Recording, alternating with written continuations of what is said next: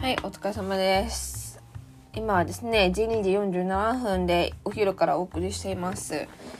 まあ、先ほどもちょっと一回ラジオやってたんですけど、あの、トピックが全然違ったので、あの、今トピックを分けて話してるので、多分下の、皆さんから見て下の段のところが先ほど撮ったやつかなというふうに思うんですけど、話していきたいと思います。今回はですね、あのまあ、あのいい自分のインターン先で、まあ、プロジェクト報告会っていうものがあって、そこでですね、まあ、ゲストの方が5人来てくださったんですよ。まあ、いろんな活躍をされてたりとか、あの、いろんな活動されていて、めちゃくちゃ面白い変人揃いって感じなんですけど、それはですね、その変人のすすめっていう、プレゼンをですね、各ゲストさんにしてもらったんですよ。で、その、返事のすすめっていう3分ぐらいのプレゼンであるんですけど、それがですね、めっちゃ良かったんですよね、なんか。もうすごい、あ、いいみたいな、学びみたいな感じで、ぜひそれをですね、皆さんに共有していきたいというふうに思ってます。はい。で、なんか、多分ですね、この、あの、ラジオのとタイトルにもなってるだろう、ところ、あの、から話していこうと思います。なんて、正しさよりキュートさってとこですね。はい。これ何なんだっていう、正しさよりキュートさとは何なんだって言うと、私が大好きなですね、ルッカ大阪の、あの、広報の方の、あの、プレゼンであったんですけど、その人がですね、あの、プレゼンで、なんて書いてたかなちょっと待ってくださいね。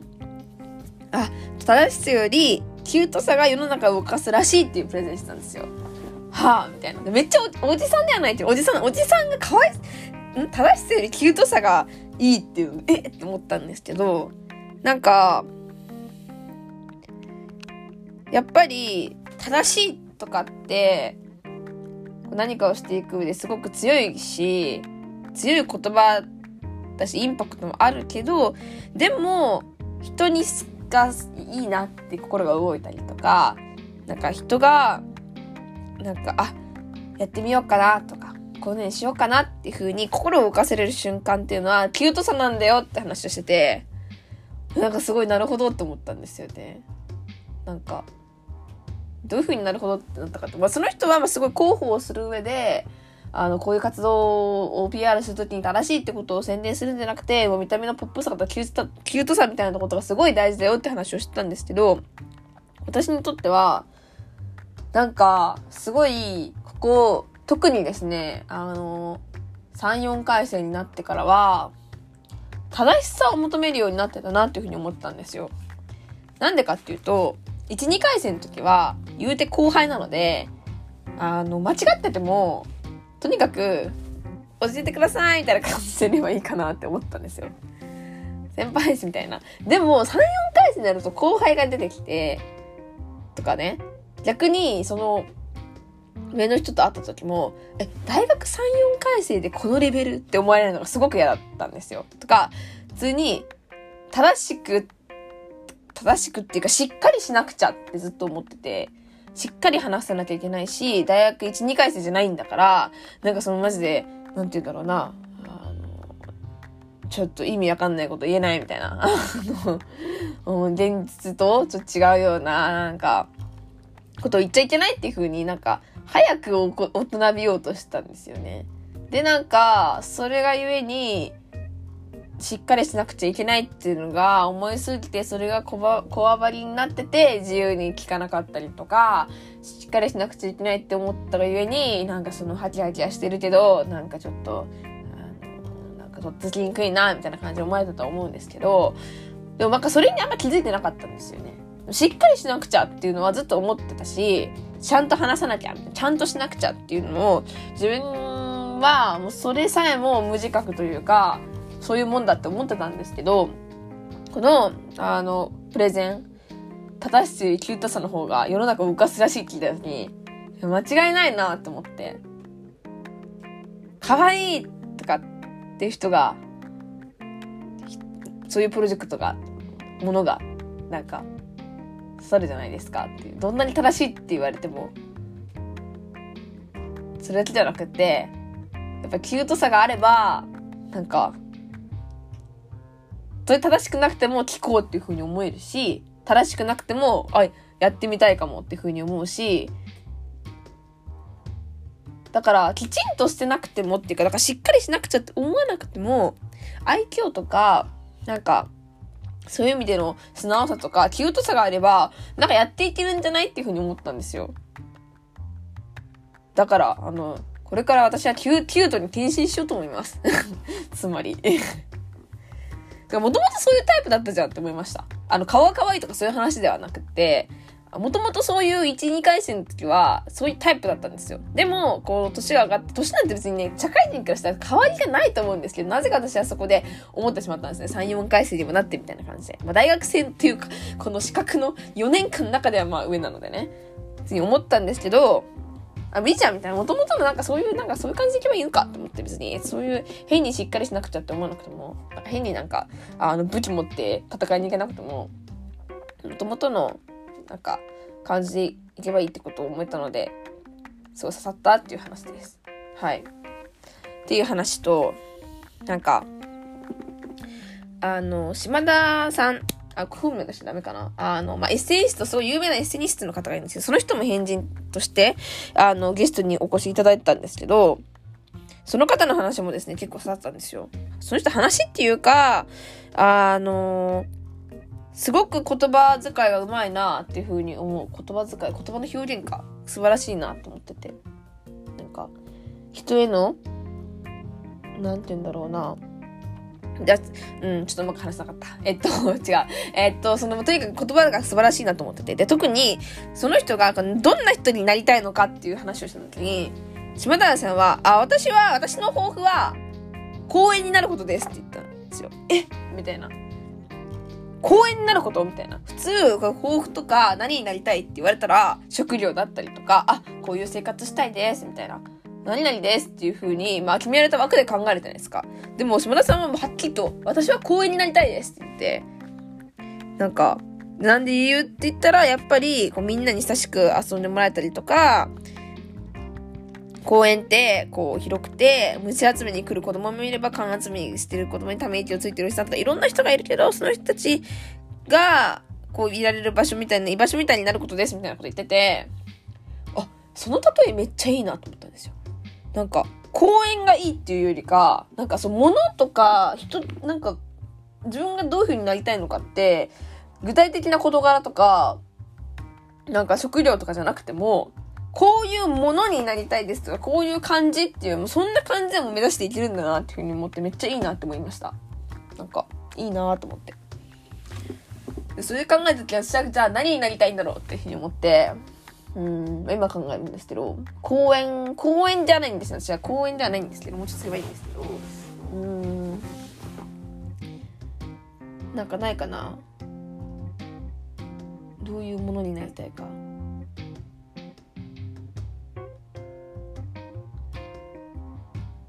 難しい。ちょっと今すぐ思いつかないんですけど、とりあえず私はその、あの、例えがいいなっていうふうに思ったって話です。あの、そういうのを目指していくっていう考え方もすごく素敵だなっていうふうに思ったので、私も公園ではなくとも、あの、何かこう、物に例えて、一個こういうものを目指してるっていうふうに言えるようになりたいなっていうふうに思いました。はい。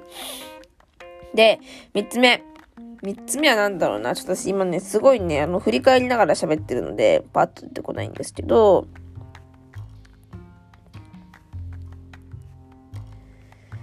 うん。まあ何事も全力でやればいいよっていうのはそういう鉄板だったりとかするけど、正直なんかカバンを作り続けるカバン職人の人とかも出てきてくれたんですけど、その人が言ったこととかも正直確信、確信っていうか、あの、まあ、もうはい、そうですっていうふうに思いすぎて、なんか、あんまり共有もする気にもなるんですけど、そうなって思いすぎて。だって、その変人の勧めで3つで、まず1つ目みたいな。自分が面白いこと思ったことやる。2つ目、馬鹿にされてもやる。3つ目、自分の望む結果が出るまでやるって言って。いやもうそうだねみたいな そうじゃんって感じすぎて、言うことないですよね、この辺とか。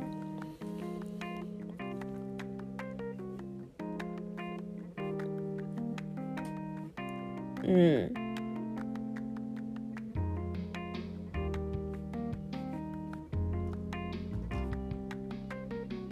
あ、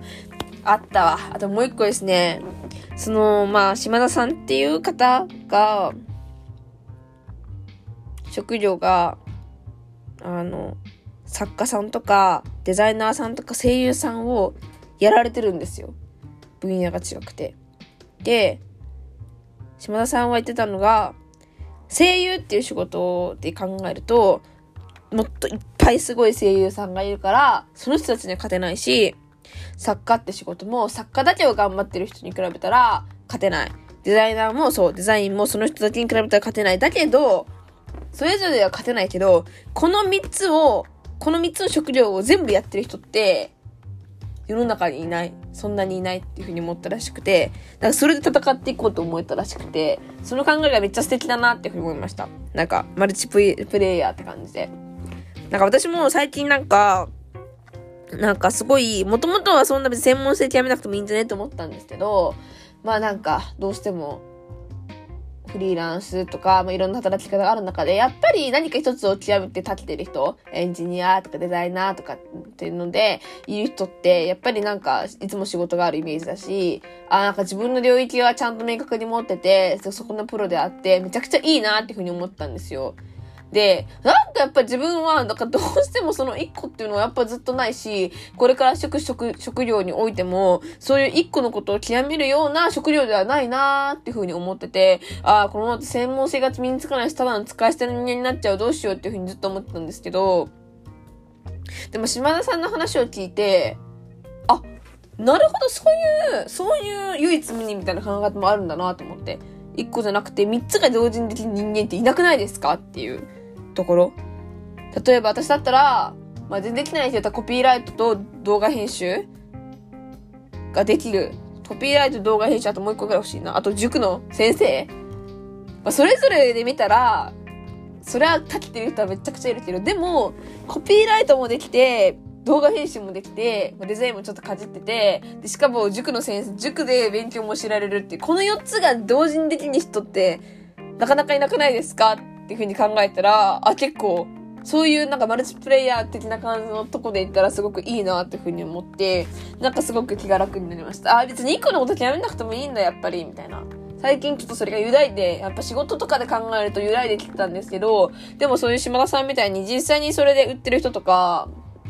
できてる人がいるから、なんかそういうとこはなんかマルチ、マルチプレイヤーっていうかその、一個のことのプロじゃなくても、そういう風にやっていくっていう路線でなんかアピールできたらいいのかなっていうふうに思いました。うん。だからそれぞれは結構まあ自分ができる限り全力やってきたら無駄ないなっていうのはすごく思いました。っていう感じですかね。変人のすすめで。皆さんもですね、ぜひ YouTube で見れるんですよ。これ全部話。あのー、某私のインターンね、あのー、ところの URL をですね、あの、開いていただく、YouTube チャンネルか YouTube チャンネル開いていただくと、あの、プロジェクト報告会、第11回っていうのがあるので、そこをポチッと押していただくとですね、あの、ぜひ皆さんのあの、プレゼンが来てるので、もし興味があったら見てみてください。あの、結構、あの、5人が、変人だけどすごくいい方だったので、何か参考になるんじゃないかなって思うんですけど、常に探索をしてない人はちょっと厳しいですかね。うん、言いたいんですけど、どこまで言ったらいいかちょっとわからないので、あの、知り合いの方がぜひっていう感じです。はい。そんな感じかな。とりあえずなんか、やっぱりいろんな人と会うのいいなっていうのはすごく改めて思いました。本当に。うん。そう。で、なんかそれと同時にこのなんか5人の人との話を聞いたときに、なんか、今のうちにいろんな人に会いまくるってやっぱり大事だなっていうふうに思いました。学生だしね、どんどん聞けるしって思って。会社の動向とかもないし、まだまだ若いからさっていうふうに思って、